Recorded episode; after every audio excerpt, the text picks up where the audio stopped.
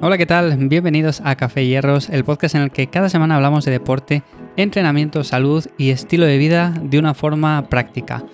Hoy en este episodio vamos a hablar acerca de algo muy interesante, ya que vamos a tocar el tema de los rangos de repeticiones, de cuál es el más ideal de cara a perder grasa, de si es cierto que debemos de hacer rangos de repeticiones más altos para perder grasa y rangos más bajos para ganar músculo, de si el déficit calórico al final tiene en cuenta el rango de repeticiones que utilicemos, de si es más o menos importante en cuanto al entrenamiento. Bueno, en definitiva, un montón de cosas, como veis, y lo voy a intentar resumir todo de forma que quede bastante claro. O sea, me he marcado aquí una serie de puntos que voy a ir tocando poco a poco, así que sin más, pues eso, espero que te sea de mucha ayuda este episodio.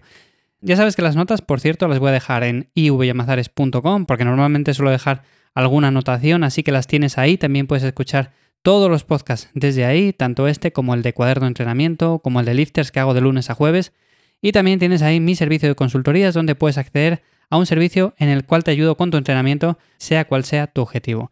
Sin más, comenzamos con el episodio de hoy y como digo, lo primero de todo que deberíamos de tener en cuenta cuando nos planteemos eh, el hecho de perder grasa no es simplemente decir, tengo que optar por repeticiones altas, repeticiones bajas, sino hay que entender un poco más allá cómo funciona todo esto. Tenemos que entender sobre todo el tema de los recursos energéticos y para dejarlo todo más o menos claro, diré que en actividades que requieren de muy poco esfuerzo, por ejemplo caminar, dar un paseo, de ese tipo de cosas, al final solemos tirar de las grasas. Esto que al principio suena bastante bien y decimos, vale, pues genial, entonces salgo a dar paseos, salgo a hacer cardio y voy a perder mucha grasa. Vale, no es tan sencillo simplemente por el hecho de que el cuerpo al final tiende hacia el equilibrio. Por hacer mucho cardio no vamos a quemar más grasa y este es uno de los errores más comunes que al final se suelen cometer. Decir, vale, si con actividades de intensidad moderada o baja pierdo más grasa, voy a hacer esto. O sea, voy a dedicarme simplemente, en lugar de entrenar fuerza, a hacer más cardio, a hacer más actividades en el día a día, cualquier cosa que sea, y de esta manera seguro que defino mucho antes y seguro que pierdo bastante porcentaje de grasa. Bueno, pues no funciona así. El entrenamiento de fuerza tiene que tener un lugar prioritario, eso es fundamental, y sobre todo luego tenemos que acompañarlo de actividad más moderada, como puede ser el cardio de baja intensidad, esos paseos que damos pues a media tarde, por la mañana, cuando tenemos un hueco. Entonces, como digo, lo más importante es eso. Luego, según vamos avanzando en la escala de intensidad, las actividades como el entrenamiento de fuerza o el cardio pero más alta intensidad ya va requiriendo de otros sustratos energéticos, como pueden ser la glucosa. En este sentido, como digo, tampoco le deis mucha importancia a esto, porque si nos fijáramos simplemente en esto como si fuera el cuerpo una máquina y dijéramos, vale, pues fuerza, glucosa, cardio o grasa. Bueno, pues voy a hacer más cardio para quemar más grasa, luego hago un poco de entrenamiento de fuerza para tirar un poco de la glucosa. Bueno, en definitiva, no nos fijemos tanto en esto, sino en cómo debemos de mezclar ambas disciplinas. Si mezclamos las dos bien, vamos a obtener lo mejor de ambos mundos y al final vamos a conseguir no solamente perder grasa, sino además mantener el músculo que tengamos y vernos mucho mejor al espejo, que es lo que interesa. No es perder peso, como he dicho muchas veces, sino perder grasa. Luego, lo más importante en cuanto a eso, en cuanto a perder grasa, que es el déficit calórico. Es fundamental, o sea, si no tenemos un déficit calórico, si no sabemos las calorías que estamos gastando en el día, las que consumimos, las que necesitamos quitar, eh, todo eso al final, si no lo tenemos bastante claro, no vamos a perder grasa. O si la perdemos en un principio porque comemos muy poco, las típicas dietas muy restrictivas que al final se basan en comer muy muy poco de todo o comer nada, básicamente. Al final es cierto que pierdes grasa en un principio, pierdes también mucho agua.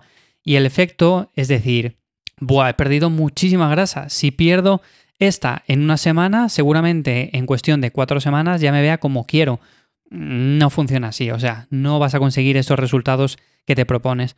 ¿Por qué? Porque lo primero de todo sería calcular cuántas calorías necesitas tú en el día a día para mantenerte. Esto hay varias fórmulas, por eso os decía antes de las notas del episodio, os voy a dejar aquí en las notas una fórmula, un enlace a un artículo de la web en el cual podéis calcularlas de forma muy sencilla, pero bueno, si lo busquáis en Google vais a encontrar también muchas fórmulas que os ayudan precisamente a eso. Con lo cual lo primero sería eso, eh, calcular las calorías más o menos de mantenimiento, luego jugar un poco arriba o abajo y saberlas más o menos de forma exacta, exacta entre comillas, ¿vale? Entender lo que quiero decir. Entonces, una vez sepamos esto y ya planteemos un objetivo, me da igual ganar músculo que perder grasa, pues vamos a hacer lo siguiente. En este caso estamos hablando de perder grasa. Bueno, pues vamos a recortar un porcentaje de esas calorías y vamos a ir perdiendo peso poco a poco. ¿Por qué he dicho esto del principio? Bueno, básicamente, si no calculamos estas calorías desde un principio, no vamos a saber cuánto quitar. De hecho, no vamos a saber ni siquiera las que estamos comiendo ni el déficit que estamos creando. Puede ser mucho, puede ser poco o puede ser el que sea porque básicamente no lo sabemos. Entonces eso es importante y sobre todo algo que también me gustaría recalcar es que no os fiéis de las básculas de bioimpedancia absolutamente para nada, ni para ver el porcentaje de grasa que tenéis, ni las calorías que necesitáis, ni las calorías que dejáis de necesitar, básicamente porque fallan más que una escopeta de feria y no sirven para gran cosa. Entonces en ese sentido, olvidaros de esas cosas. Aplicaciones sí que hay bastantes y en ese sentido sí que os pueden ayudar sobre todo en un principio para calcular las calorías que necesitáis y todo esto. Así que tirar de alguna aplicación que veáis eh, para teléfono móvil, hay muchas como digo. Y luego, una vez cubierto todo esto, una vez que sepamos ya las calorías que vamos a quitar, las que vamos a consumir, entonces, ¿qué debemos ahora de tener en cuenta? Bueno, pues el volumen de entrenamiento sería la siguiente parte importante. Lo primero, objetivo que buscamos. Buscamos obtener fuerza, buscamos ganar músculo, buscamos perder grasa. Si tenemos un objetivo u otro, el volumen hay que adecuarle a eso. Es cierto que normalmente cuando estamos en un periodo de volumen en el cual buscamos ganar masa muscular, pues el volumen quizás puede ser un poco más alto, básicamente porque estamos comiendo con superávit calórico, con lo cual si estamos descansando bien y nos estamos recuperando bien, el volumen puede tirar un poco hacia arriba. Yo siempre me ha gustado entrenar con volúmenes medios, bajos, porque me recupero mejor, progreso más y al final obtengo más resultados. Pero bueno, eso depende ya de cada uno y eso varía de cómo juguéis con el volumen de entrenamiento. Pero luego, una vez tengamos el objetivo, una vez sepamos ya lo que queremos hacer en este sentido, vamos a perder grasa, vamos a ver de cuánto tiempo disponemos. O sea, en este sentido hay que ser realistas, no por ejemplo plantearse el tema eh, a un mes del verano, ahora ya estamos metidos dentro del verano, pero Hace un mes, seguramente hace cuatro semanas, muchas personas se lo plantearían el hecho de perder grasa para principios de junio. Bueno, pues ahora quizás muchas se lo estén planteando para agosto, que ya queda mes y poco. Bueno, pues sería bastante irreal el decir que para agosto vamos a perder un porcentaje de grasa bastante alto si hemos estado en torno a 11 meses, 10 meses en una fase en la cual hemos ganado peso poco a poco. En un mes no lo vamos a quitar ese peso, pero ni por asomo. Entonces, seamos realistas ante todo y busquemos algo que con el paso del tiempo haga que también nosotros nos sintamos como recompensados en cierto sentido. Entonces, lo primero, si disponemos de poco tiempo, plantearse las cosas con más calma. Si disponemos de mucho tiempo porque lo estamos diciendo ya para el año que viene o para dentro de dos meses, tres meses o el tiempo que sea, bueno, pues ya tenemos que fijarnos ahí una estrategia diferente en cuanto al volumen de entrenamiento, el cardio que tenemos que hacer o no tenemos que hacer y todas esas cosas. Por lo tanto, dicho esto, ¿qué rango de repeticiones vamos a elegir? ¿Un rango de repeticiones que sea acorde a todo esto? Bueno, pues básicamente es muy sencillo. Simplemente el rango de repeticiones que vamos a utilizar es el mismo que hemos utilizado en una fase de volumen. Si en la fase de volumen utilizábamos, por ejemplo, en ejercicios básicos de 5 a 8 repeticiones, pues vamos a seguir entrenando con ese rango de repeticiones. Y si hacíamos en ejercicios más analíticos de 8 a 14, 16 repeticiones, pues vamos a seguir también con eso. ¿Por qué lo vamos a hacer así? Principalmente porque estamos adaptados a ese rango de repeticiones. Porque si con ese rango hemos ganado músculo, yo, bajo mi punto de vista, no tiene ningún sentido que ahora lo cambiemos. Rangos de repeticiones más altos no significa perder más grasa, evidentemente esto no es cierto. Lo que estamos buscando con el entrenamiento de fuerza no es más una pérdida de grasa, sino el mantener el músculo que hemos ganado en una fase de volumen. Y si no hemos venido a hacer una fase de volumen, que simplemente estábamos en mantenimiento, tampoco tiene mucho sentido el aumentar número de repeticiones porque pensemos que vamos a quemar más grasa. Por lo tanto, punto a controlar aquí en cuanto al entrenamiento, elegir un rango de repeticiones que sea acorde pero que sea acorde todo el año. Si buscamos, por ejemplo, mejorar la fuerza, posiblemente tu rango de repeticiones acorde sea de 1 a 5 o 6. Si buscas la hipertrofia, sea de 6 a 16, más o menos. Mm, os voy a dejar también en las notas del episodio un episodio de cuaderno de entrenamiento en el que hablé precisamente de rangos de repeticiones para hipertrofia y todo ese tipo de cosas, con lo cual eso también os va a ser de mucha ayuda escucharle si no lo habéis escuchado todavía. Así que rangos de repeticiones altos para perder grasa no tiene sentido. Lo que sí tiene sentido es adecuar esos rangos de repeticiones según sea tu objetivo. Vamos a perder grasa de una forma u otra, pero hay que hacerlo eficiente. Yo, por ejemplo, si a lo largo del año he entrenado con el objetivo de ganar masa muscular, ahora lo que no voy a hacer es hacer sentadillas a 20 repeticiones, eh, press de banca a 20 repeticiones, luego elevaciones laterales a 40 repeticiones.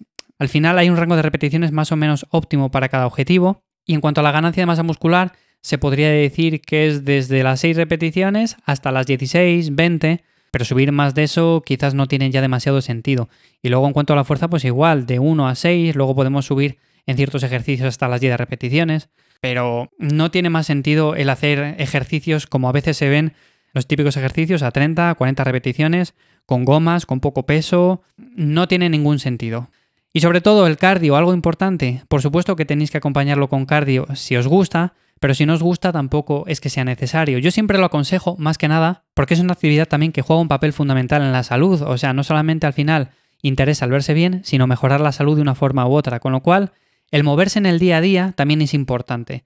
El cardio lo tendríamos que meter de una forma más secundaria, de una forma en la cual nos ayude en la pérdida de grasa, pero que no entorpezca en la recuperación de los entrenamientos. Por lo tanto, lo podríamos dejar para hacerlo a primera hora en ayunas, si os apetece, o a última hora, pero de forma muy muy suave, dándole muy muy poca intensidad. Así que esto, junto con el déficit calórico y el entrenamiento bien planteado, es lo que al final va a hacer que perdáis grasa y de una forma u otra conseguáis los resultados. También plantearos las cosas de forma realista. No seáis los típicos que en cuatro semanas quieren verse bien y el resto del año han estado haciendo el vago. Entonces, simplemente es lo que quería comentar hoy. Sé que es muy, muy resumido, pero tampoco puedo tirarme aquí hora y media explicando cada concepto. Y lo que sí puedo hacer es en siguientes episodios ir hablando o ir desgranando poco a poco cada concepto. Si tenéis dudas acerca de cualquier cosa, bueno, pues me lo dejáis en los comentarios en iVoox, si me escucháis desde ahí, o simplemente me lo preguntáis en arroba ivyamazares en Instagram, en Twitter o en ivyamazares.com, que desde ahí también me podéis dejar vuestras preguntas para siguientes episodios. Que por cierto, quizás dentro de muy poco haré otro preguntas y respuestas, ya que me habéis hecho unas cuantas muy interesantes a través de Instagram. Así que sin más, muchísimas gracias por estar ahí al otro lado, muchísimas gracias por los me gusta, comentarios y valoraciones de 5 estrellas en Apple Podcast. Y nos escuchamos de nuevo en 7 días en este podcast de Café y Hierros. Sin más que paséis una feliz semana. Chao.